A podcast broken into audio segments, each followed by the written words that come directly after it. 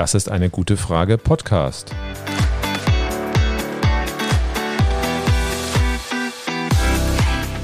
Der Podcast zur Klimakrise Und zur Energierevolution. von Cornelia. Und Volker Quaschning.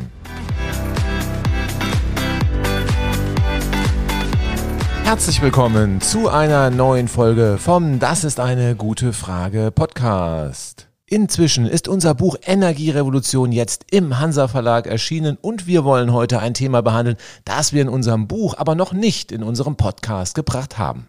Hallo und herzlich willkommen auch von mir. Wir freuen uns sehr, dass unser Buch sogar einige Tage früher ausgeliefert wurde als geplant. Wir sind sehr dankbar für die extrem positive Resonanz zu unserem Buch, das es natürlich auch als E-Book gibt. Außerdem gibt es unser Buch auch als Hörbuch, das im Omikron Verlag erschienen ist. Rubicon, nicht Omikron. Was habe ich gesagt? Omikron, aber es ist der Rubicon Verlag. Ja, da sieht man mal, wie stark Corona inzwischen unser Unterbewusstsein prägt. Also nochmal von vorne. Außerdem gibt es zu unserem Buch auch ein Hörbuch, das im Rubicon Audio Verlag erschienen ist. Wir hatten noch einzelne Kommentare zu unserem Podcast, die an einigen Stellen nicht ganz zufrieden mit der Art waren, wie wir unseren Podcast sprechen. Und für die ist das Hörbuch eine echte Alternative. Das wird von Marc Bremer und Uta Dänekamp gelesen. Und die machen das wirklich richtig gut, denn sie sind ja auch Leseprofis.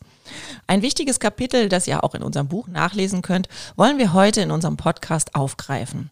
Darin geht es um das Thema Wohnen und Klimaschutz. Wie wir wohnen und wie wir heizen, ist ein Schlüssel zum erfolgreichen Klimaschutz.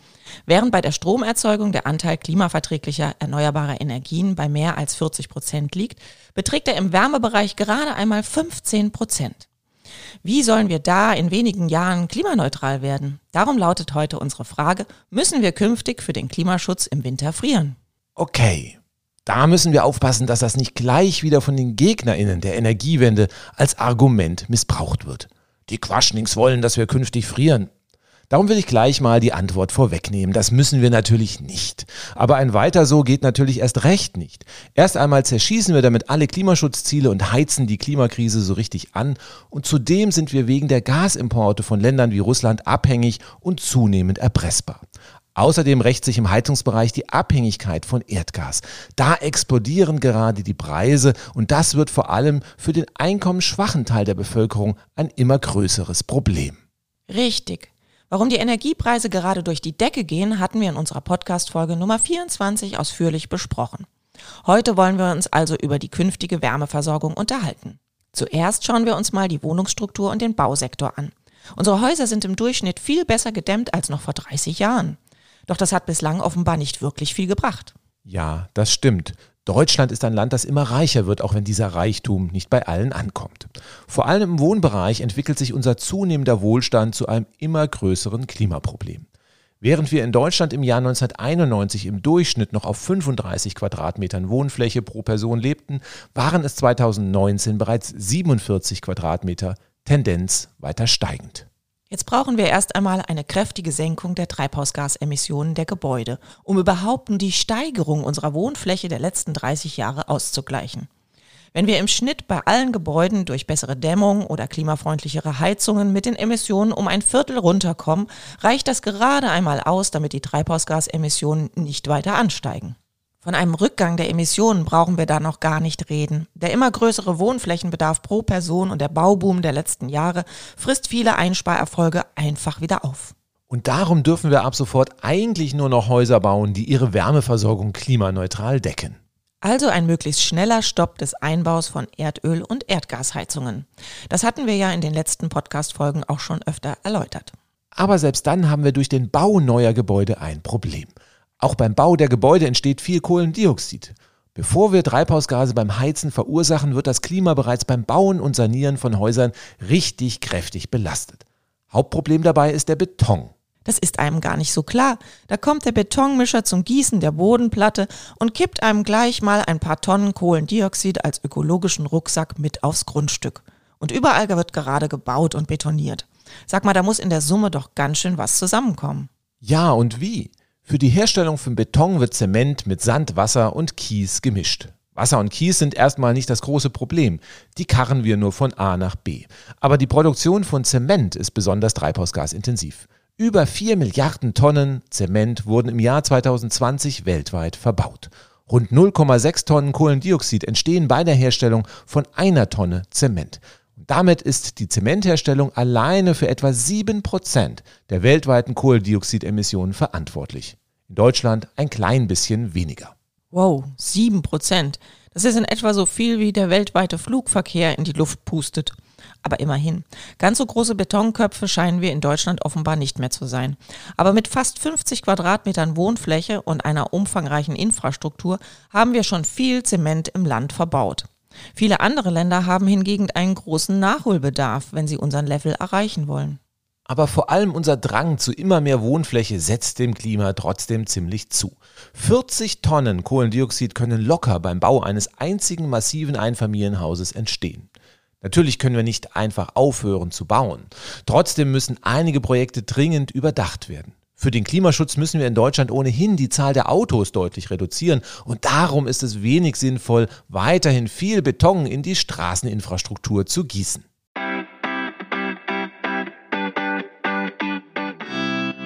Bei den Grünen war das auch durchaus ein Thema im Wahlkampf. Eine wirkliche Verkehrswende hat die Ampel-Bundesregierung in den nächsten vier Jahren aber trotzdem nicht geplant. Das haben wir in unserer letzten Podcast-Folge erläutert. Na gut. In einem reichen Land wie Deutschland die Bautätigkeiten signifikant herunterzufahren, dürfte so oder so eine Illusion bleiben. Können wir darum nicht irgendwie den Klimafußabdruck des bestehenden Bausektors auf Null senken? Ja, theoretisch schon. Dazu muss zuerst die Klimabilanz von Zement verbessert werden. Für die Herstellung von Zement wird aus Tagebauen Kalkstein gefördert. Der Kalkstein wird mit anderen Rohstoffen fein vermahlen und bei Temperaturen von rund 1400 Grad Celsius in einem Ofen gebrannt. Etwa die Hälfte der Treibhausgasemissionen entstehen beim Mahlen und der Wärmeerzeugung im Ofen. Diese lassen sich recht einfach durch den Einsatz erneuerbarer Energien vermeiden. Schwieriger wird es bei der anderen Hälfte der Emissionen. Diese entstehen prozessbedingt. Im Ofen wird durch die hohen Temperaturen der gemahlene Kalkstein entsäuert und dabei Kohlendioxid ausgetrieben. Letztendlich landet der im Kalkstein gebundene Kohlenstoff bei der Zementherstellung am Ende als Kohlendioxid in der Atmosphäre. Derzeit wird an anderen Betonmischungen gearbeitet, bei deren Herstellung weniger Kohlendioxid entsteht.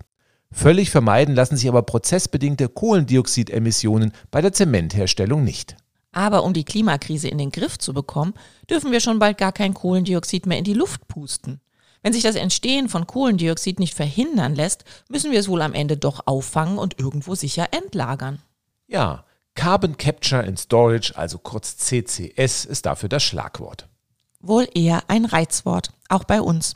CCS wird bei der Kohle- und Erdgasnutzung gerne als Moorrübe genannt. So nach dem Motto, seht mal, wir können das Kohlendioxid auch abtrennen und sicher entlagern und dann sind Kohle und Erdgas richtig sauber.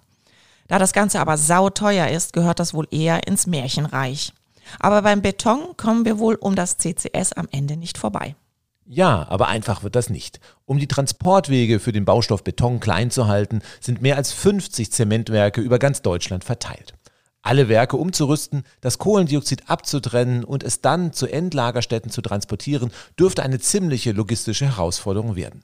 Da Kohlendioxidlagerstätten in Deutschland höchst unpopulär und damit schwer zu realisieren sind, ist vermutlich sogar der Transport von Kohlendioxid ins weiter entfernte Ausland und die dortige Endlagerung nötig. Das wird letztendlich die Kosten für Bauprojekte spürbar nach oben treiben. Aber anders wird die Klimaneutralität nicht klappen. Bauen ganz ohne Beton ist kaum vorstellbar. Naja, aber es gibt ein sehr großes Einsparpotenzial durch den Ersatz von Beton durch andere Baustoffe. Holz ist dafür in vielen Bereichen perfekt geeignet. Einfamilienhäuser lassen sich heute entweder aus Stein oder als Fertighaus in Holzständerbauweise errichten. Viele Deutsche wollen gerne Massivhäuser. Dabei ist ein Fertighaus in Holzständerbauweise viel besser. Unser Haus wurde auch in Holzständerbauweise gebaut und wir sind extrem zufrieden. Es hat ein behagliches Klima. In anderen Häusern strahlen die Wände so eine extreme Kälte ab, sodass ich mich immer wieder nach zu Hause sehne. Wir würden nie wieder anders bauen und durch diese Bauweise wurde viel Beton gespart. Ja, aber im Keller oder den Dachziegeln ist leider immer noch einiges an Beton verbaut. Durch das verbaute Holz ist aber die Klimabilanz deutlich besser. Treibhausgase werden beim Holzbau nur durch den Maschineneinsatz beim Ernten und Verarbeiten von Holz freigesetzt. Dabei ist im Holz jede Menge Kohlendioxid gebunden. Ein Kubikmeter Holz entfernt eine Tonne Kohlendioxid dauerhaft aus der Atmosphäre. Zumindest solange das Bauwerk steht. Gut 20 Tonnen Kohlendioxid sind in etwa im Holz eines Einfamilienhauses gebunden, wenn es in Holzständer Bauweise gebaut wird. Aus Klimaschutzgründen muss der Holzbau also zum Standard werden. Bei Einfamilienhäusern gibt es den Holzbau schon lange. Schon die alten Fachwerkhäuser wurden aus Holz gebaut. Bei großen Bürogebäuden oder Hochhäusern sieht man aber immer noch selten Häuser, die aus Holz gebaut wurden. Bei größeren Häusern war lange Zeit der Brandschutz ein Hemmnis für den Holzbau. Inzwischen hat sich der Holzbau aber weiterentwickelt.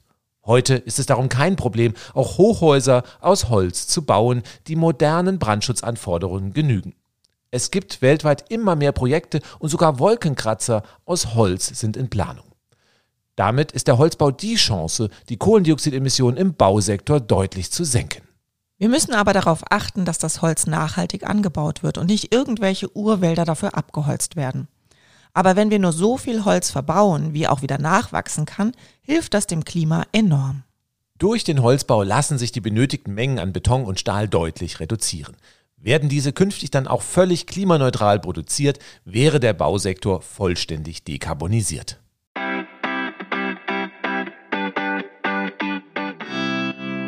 Trotzdem ist die Umweltbilanz des Bausektors immer noch ein ganz heißes Eisen.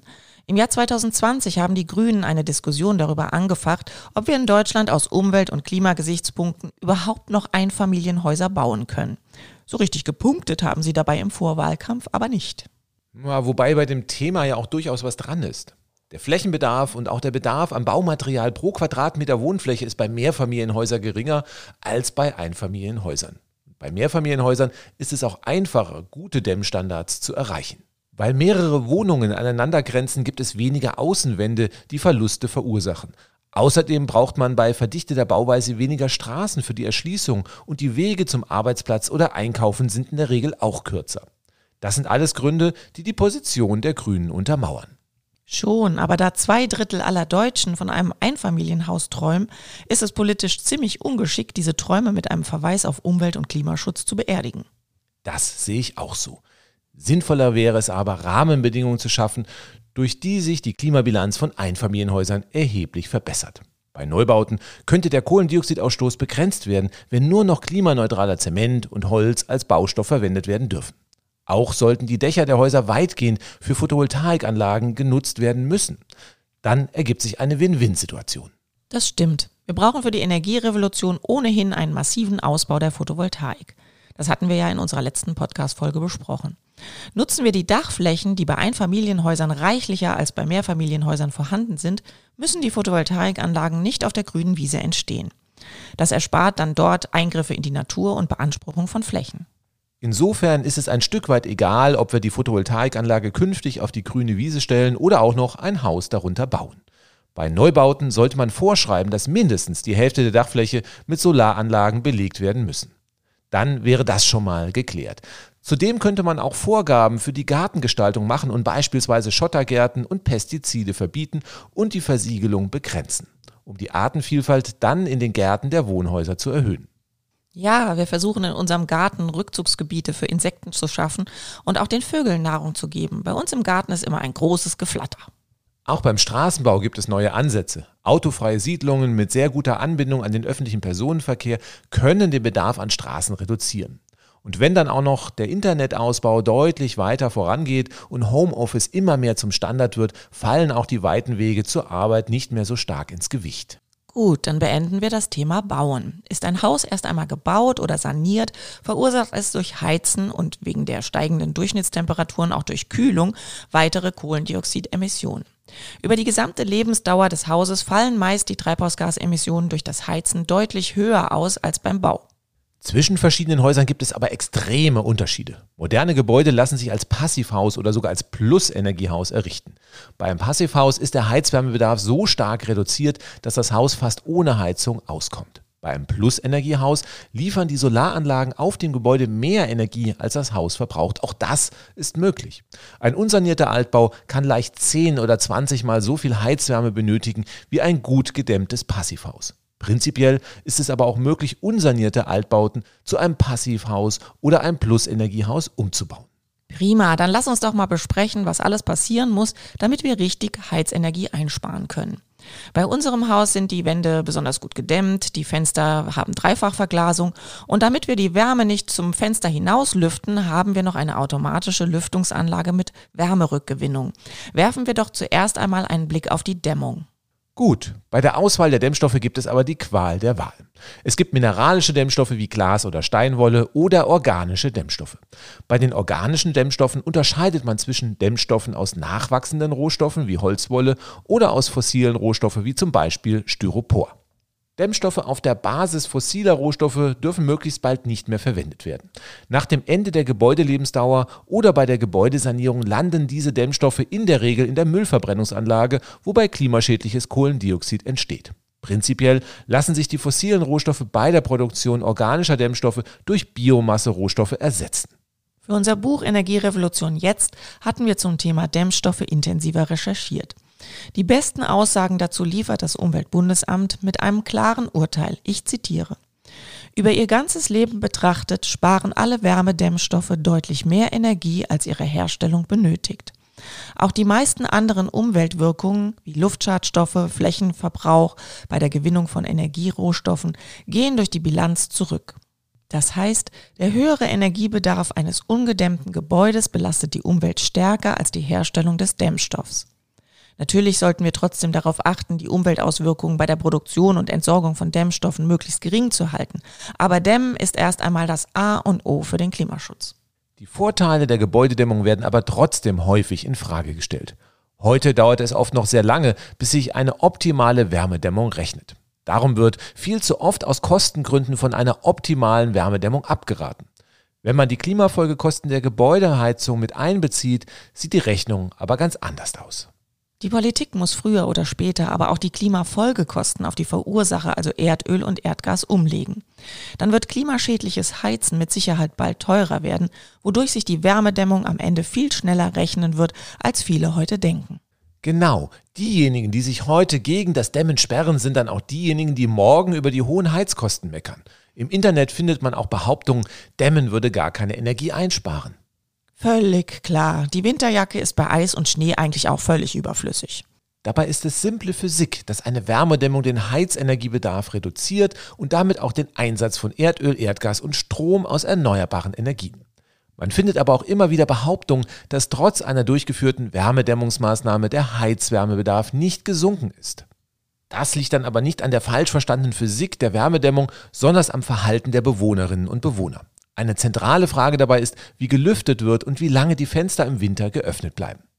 Das erklärt dann am Ende auch das angebliche Versagen der Wärmedämmung. Wir können bei einem geschlossenen Fenster nicht schlafen und darum lassen wir es die ganze Nacht offen. Aber was ich noch sagen wollte, die Wärmedämmung bringt nichts. Das Problem mit dem Lüften haben wir zu Hause nicht. Bei uns sorgt eine automatische Lüftungsanlage mit Wärmetauschern immer für frische Luft. Sie saugt verbrauchte Luft ab und transportiert über den Wärmetauscher Frischluft ins Gebäude. Da ich Zugluft hasse und man auch schnell mal vergisst, das Fenster wieder rechtzeitig zu schließen, finde ich es super, dass bei uns die Fenster zubleiben können. Wir würden heute nie wieder in ein schlecht gedämmtes Gebäude ohne automatische Belüftung ziehen wollen. Neben dem Klimaschutz gibt es noch andere Vorteile. Wir haben immer eine angenehme Raumtemperatur, auch auf der Toilette. Die automatische Belüftung saugt unangenehme Gerüche ab, sodass niemand beim nachfolgenden Klobesuch im Winter wegen geöffneten Fenstern an der Toilettenbrille festfrieren muss. Aber auch ohne Wärmetauscher lassen sich die Lüftungsverluste im Griff behalten. Das richtige Lüften ist bei gut gedämmten Gebäuden mit dichten Fenstern wichtig. Mehrmals täglich Stoßlüften reduziert die Schimmelgefahr. Dauerlüften ist für die Heizkostenrechnung und den Klimaschutz ein No-Go. Die beste Gebäudedämmung und die tollste Lüftungsstrategie bringt aber nichts, wenn das Gebäude mit Erdöl, Erdgas oder Fernwärme von fossilen Heizkraftwerken beheizt wird. Eine gute Dämmung reduziert zwar den Heizwärmebedarf und damit auch die Kohlendioxidemissionen einer fossilen Heizung, kann sie aber nicht auf Null senken. Richtig. Und obwohl wir in Deutschland praktisch keine eigenen Erdöl- und Erdgasvorkommen haben, beheizen wir rund 70 Prozent der Gebäude in Deutschland genau mit diesen fossilen Energieträgern. Und gerade die Erdgasimporte sind in den letzten Monaten enorm teuer geworden. Ein Grund mehr, Erdöl und Erdgas in sehr kurzer Zeit vollständig durch erneuerbare Energien zu ersetzen. Für die Klimaneutralität brauchen wir völlig klimaneutrale Heizung und nicht nur einen leichten Rückgang der Kohlendioxidemissionen. Was eigentlich eine Selbstverständlichkeit ist, hat die Politik in Deutschland seit vielen Jahren fast völlig ignoriert. In Dänemark wurden bereits 2013 der Einbau neuer Erdöl- und Erdgasheizungen verboten. Seit 2020 dürfen auch im Ölförderland Norwegen keine neuen Erdölheizungen mehr eingebaut werden. Mal schauen, wann die deutsche Regierung endlich diesen dringend nötigen Schritt umsetzt. Ein logischer Grund, warum es in Deutschland immer noch kein Einbauverbot für neue Erdöl- und Erdgasheizungen gibt, existiert nicht. Fast alle Heizungshersteller in Deutschland haben umfangreiche klimaneutrale Alternativen im Portfolio. Bestimmt gibt es auch Heizungsbauerinnen, die andere Heizungen als Erdöl- und Erdgasheizungen nur widerwillig einbauen, dabei auch Fehler machen und damit den Ruf der Alternativen schädigen. Sicher würden entsprechende Entscheidungen die deutsche Mineralöl- und Erdgaswirtschaft wirtschaftlich hart treffen. Natürlich gibt es auch HausbesitzerInnen, die nicht einsehen wollen, dass ihre Wir haben das schon immer so gemacht Heizung nicht mehr eingebaut werden darf. Das aber alles dürfen keine Gründe sein, weiterhin den Klimaschutz im Gebäudebereich zu ignorieren. Wir werden immer wieder gefragt, was denn nun die beste Heizung für den Klimaschutz ist. Wir haben uns bei unserem Haus auch länger überlegt, was zum Einsatz kommt. Im Jahr 2005 haben wir uns noch für die Holzpelletsheizung entschieden. Volker, du hast schon öfter gesagt, dass du dich heute für die Wärmepumpe entscheiden würdest. Eine Universallösung für alle Gebäude für alle Zeit gibt es also nicht. Es gibt eine ganze Reihe an Lösungen für die klimaneutrale Wärmeversorgung und die gehen wir jetzt am besten einmal der Reihe nach durch.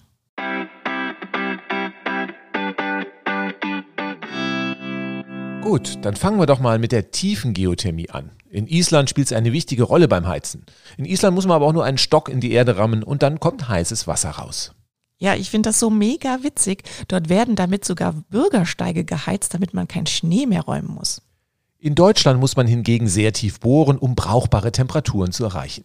Das macht die Tiefengeothermie bei uns in den meisten Regionen zu teuer.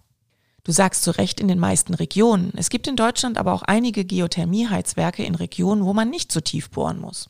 Richtig. Ein Beispiel ist die Geothermieanlage in Unterhaching bei München.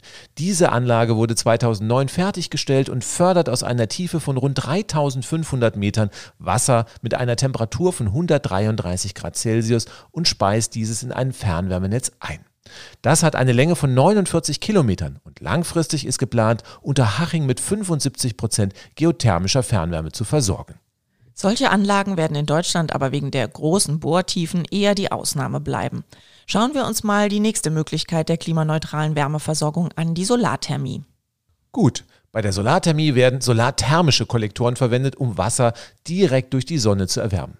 Man kennt sie von vielen Neubauten von Einfamilienhäusern, wo auf großen Dachflächen zwei einsame Kollektoren ihren Dienst verrichten. Für den Klimaschutz bringen sie aber wenig.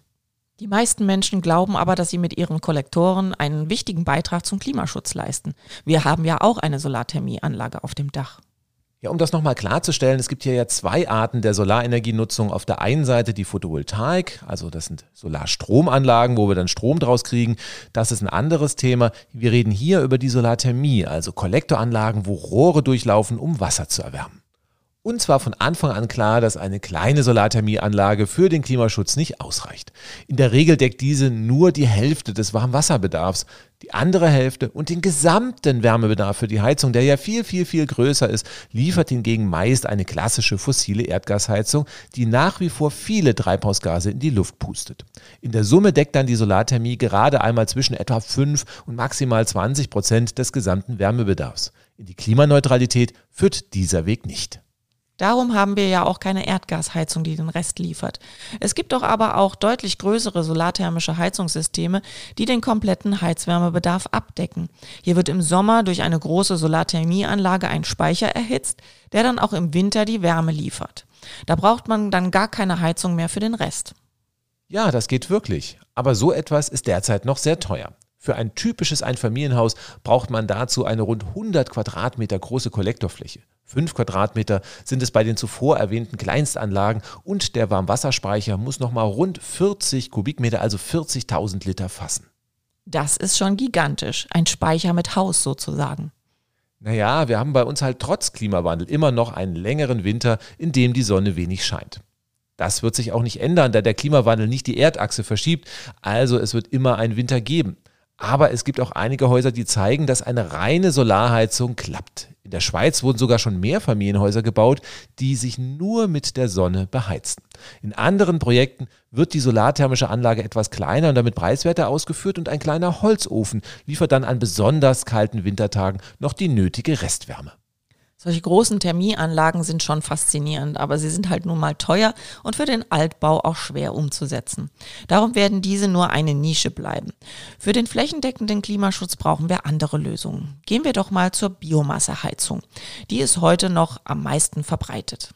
Und das mit Abstand. Bei der Biomasseheizung wird fast immer auf den Brennstoff Holz zurückgegriffen. In einigen Fällen werden auch Biogas oder flüssige Brennstoffe aus Biomasse verwendet. Die technischen Lösungen für Biomasse-Heizungssysteme sind sehr unterschiedlich. Gerne genutzt wird der Kaminofen. Heizungen mit Holzhackschnitzeln oder Holzpellets können vollautomatisch arbeiten und in einigen Gemeinden versorgen Holzheizwerke ein Fernwärmenetz. Biomasseheizungen sind aber nicht unumstritten. Holz gilt zwar als klimaneutral, das stimmt aber nur, wenn genauso viel Holz verbrannt wird, wie wieder nachwachsen kann. Optimal ist die Nutzung von Biomassenreststoffen wie Sägeresten aus Sägewerken, die sowieso anfallen und zu Pellets gepresst werden können. Das Potenzial dafür ist aber begrenzt. Und die Biomasseverbrennung hat mit der Ausnahme von Kohlendioxidemissionen die gleichen Nachteile wie die von fossilen Energieträgern. Es entstehen dabei Feinstaub, Stickoxide und andere Schadstoffe. Moderne Heizungsfilter können Feinstäube zurückhalten. Viele Biomasseheizungen arbeiten aber ohne Filter und bis diese überall vorgeschrieben sind, wird noch einige Zeit vergehen. So lange wird bei bestimmten Wetterlagen die Atemluft vor allem in Einfamilienhaussiedlungen durch Kaminöfen eine bedenkliche Qualität haben. Hier muss dringend etwas passieren. Das ganze Holzverfeuern ist nämlich alles andere als gesund. Dennoch ist die Biomasse derzeit die wichtigste Säule bei der klimaneutralen Gebäudebeheizung. Über 12 Prozent des Endenergieverbrauchs an Wärme wurden im Jahr 2020 bereits durch Biomasse gedeckt. Ja, die restlichen erneuerbaren Energien im Wärmebereich sind im Vergleich dazu ziemlich unbedeutend. Die Ausbaumöglichkeiten für die Biomasse sind allerdings sehr begrenzt. Die Mengen an zusätzlicher Biomasse, die noch für Heizungszwecke nachhaltig gewonnen werden können, ist überschaubar. Darum wird der Löwenanteil im Wärmebereich künftig durch andere Heizungssysteme gedeckt werden müssen. Dann schauen wir uns doch mal einen Hoffnungsträger an, den grünen Wasserstoff. Die Erdgaslobby verspricht doch gerne, dass wir weiter mit Erdgasheizungen feuern können und sie würden dann einfach das Gas nach und nach durch grünes Gas ersetzen. Das grüne Gas würden sie dann ganz klimaneutral aus erneuerbaren Energien herstellen. Die Erdgasheizung ist in deren Augen also gar kein Problem für das Klima. So lautet zumindest die Theorie. Weil die Herstellung von grünen Gasen aber sehr ineffizient ist, würde der Bedarf an erneuerbarem Strom regelrecht explodieren und die Heizungskosten in extreme Höhen treiben. Weil fraglich ist, wie derart große Mengen an erneuerbarem Strom in dem für das Einhalten des Pariser Klimaschutzabkommens noch verbleibenden Zeitfenster erzeugt werden sollen, müssen wir unbedingt auf effizientere Heizungssysteme setzen.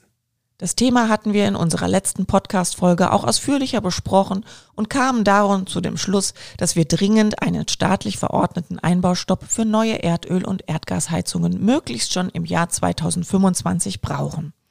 Dann bleibt das Arbeitstier für die klimaneutrale Wärmeversorgung nur noch ein Hoffnungsträger, die elektrische Wärmepumpe. Kannst du erstmal erklären, wie so eine Wärmepumpe funktioniert? Gerne. Bei einer Wärmepumpe verdichtet ein Kompressor ein Kältemittel, das bei sehr niedrigen Temperaturen verdampft.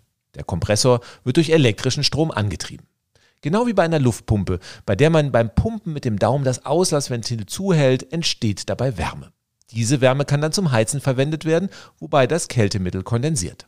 Über ein Expansionsventil dehnt sich nun das flüssige Kältemittel wieder aus und kühlt sich auf Temperaturen von deutlich unter 0 Grad Celsius ab.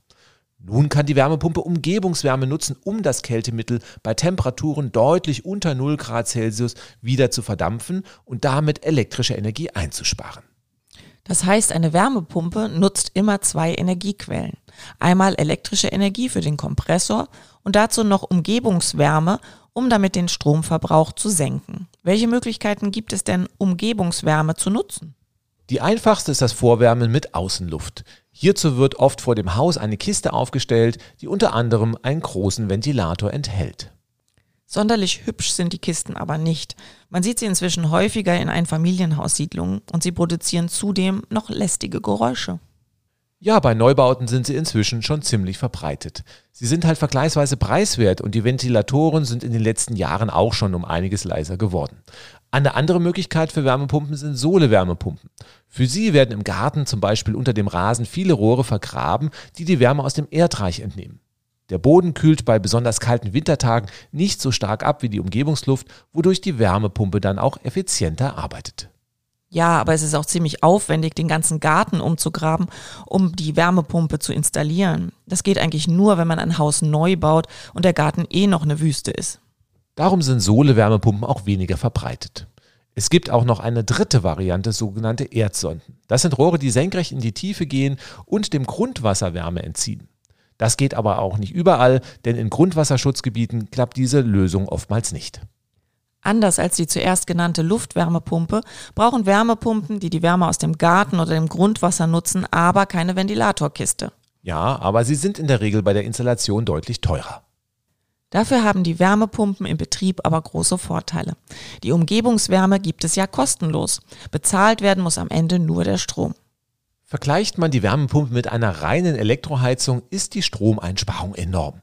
Die sogenannte Jahresarbeitszahl gibt in der Fachsprache an, wie viel mehr Wärme die Wärmepumpe über das Jahr gesehen im Vergleich zu einer reinen Elektroheizung erzeugt.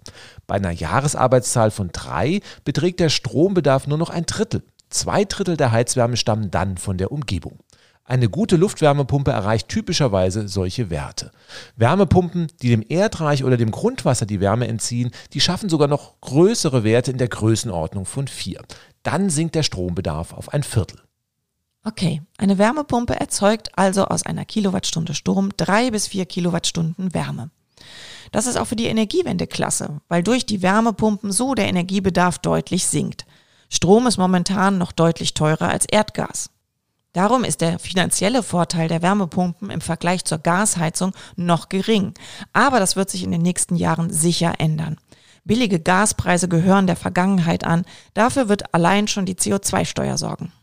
Außerdem lassen sich Wärmepumpen optimal mit Photovoltaikanlagen vor Ort kombinieren.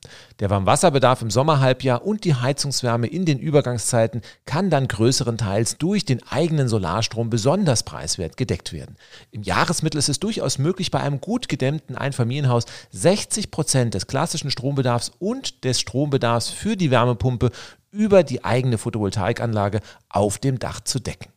In Neubauten sollte das darum auf jeden Fall die Standardlösung werden. Es wird auch immer gesagt, dass man für die Wärmepumpe unbedingt auch eine Fußbodenheizung haben sollte. Ist eine Fußbodenheizung wirklich zwingend erforderlich?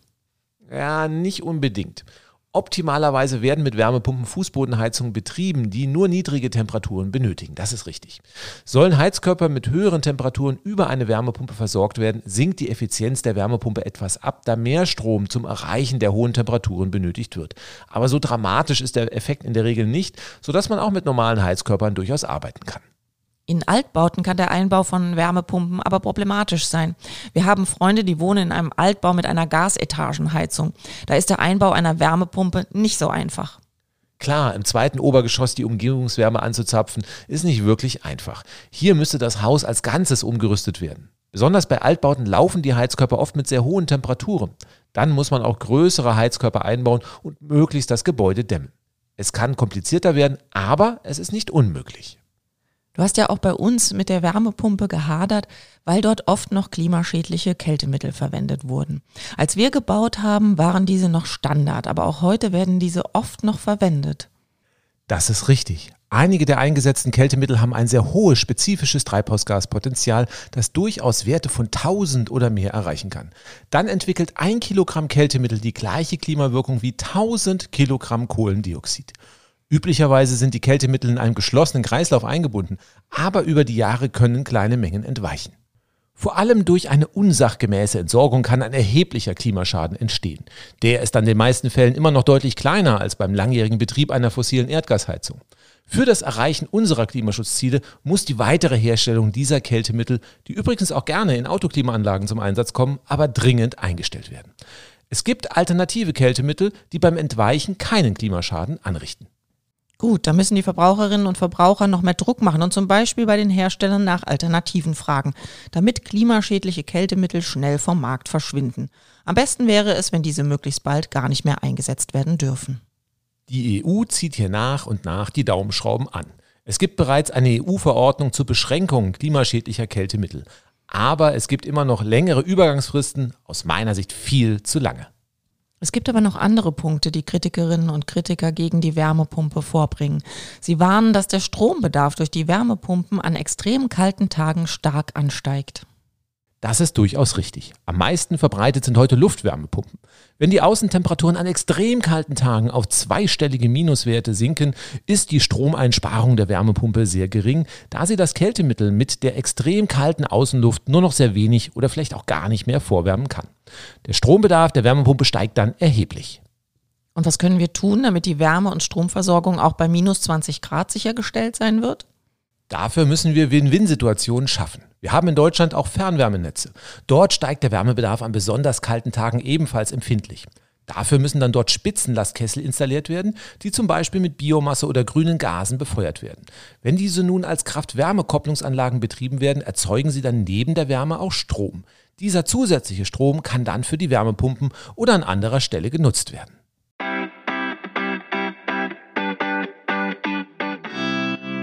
Das ist eine gute Überleitung zur sogenannten Kraft-Wärme-Kopplung. Heute werden diese in kleinen Einheiten, die auch Blockheizkraftwerke oder BHKW genannt werden, noch stark gefördert. Sie arbeiten meist mit fossilem Erdgas und versorgen ganze Wohnkomplexe das ganze Jahr über mit Wärme. Du hast schon oft gesagt, dass diese für den Klimaschutz eher hinderlich als hilfreich sind. Völlig richtig. Erst einmal arbeiten sie heute in der Regel mit fossilem Erdgas, wie du schon erwähnt hast. Anlagen, die mit fossilem Erdgas arbeiten, schädigen aber immer das Klima, egal ob sie Kraft-Wärme-Kopplung machen oder nicht. Fertig. Und wenn die Systeme für die Wärmeversorgung ausgelegt sind, produzieren sie auch Strom zu Zeiten mit ausreichendem Solar- und Windstromangebot. Dann wissen wir sowieso nicht mehr, wohin mit dem vielen erneuerbaren Strom. Und dann kommt noch der Strom der Kraft-Wärme-Kopplungsanlagen dazu und verschärft auch noch das Problem. Bei der Kraft-Wärme-Kopplung wird aber auch immer gesagt, dass das Erdgas auch durch grünen Wasserstoff ersetzt werden kann. Ja, aber der wird extrem teuer sein. Die meisten Kraft-Wärme-Kopplungsanlagen werden sich dann überhaupt nicht mehr rechnen. Also gut, Kraft-Wärme-Kopplung nur für die extrem kalten Tage des Jahres zur Abdeckung der Spitzen. Aber was machen wir mit den Fernwärmenetzen in Deutschland? Auch bei den heute bestehenden Fernwärmenetzen muss die Klimaneutralität intelligent herbeigeführt werden. In den meisten Fällen werden die Fernwärmenetze noch mit Wärme aus Kohle- oder Erdgasheizwerken gespeist. Viele Betreiber von Heizkraftwerken hoffen, Gasheizwerke weiterlaufen lassen zu können und diese dann irgendwann einfach mit grünen Gasen zu betreiben. Diese Strategie wird aber in den meisten Fällen nicht aufgehen. Die grünen Gase sind auf absehbare Zeit gar nicht in den erforderlichen Mengen verfügbar und sie werden die Wärmekosten explodieren lassen. Sinnvoller ist es beim künftigen Betrieb von Fernwärmenetzen auf eine Kombination verschiedener erneuerbare Wärmeerzeuger zu setzen, die alle in das Fernwärmenetz einspeisen. In Dänemark kommen dazu beispielsweise große Solarthermiefelder zum Einsatz. Anders als bei Aufdachanlagen, die wir vorhin durchgesprochen haben, lassen diese sich auf der grünen Wiese recht preisgünstig errichten. Große Wärmepumpen können mit dem Strom aus Solar- und Windkraftanlagen nicht nur einzelne Häuser, sondern auch Wärmenetze sehr effizient mit Wärme versorgen. Sind große Wärmespeicher in Fernwärmenetzen vorhanden, können diese in Zeiten mit günstigem Überschussstrom von Solar- und Windkraftanlagen gefüllt werden. Spitzenlastkessel auf der Basis von Biomasse oder grünen Gasen können dann bei besonders kalten Tagen einspringen und durch Kraft-Wärme-Kopplung, was wir schon erwähnt haben, auch bei der Deckung von Stromlücken helfen. Gut, dann fassen wir nochmal zusammen. Gebäude optimal zu dämmen ist immer erst einmal die beste Lösung. Bei Neubauten müssen wir zudem auf klimaverträgliche Baustoffe achten und sollten möglichst eine Wärmepumpe in Kombination mit einer Photovoltaikanlage einbauen.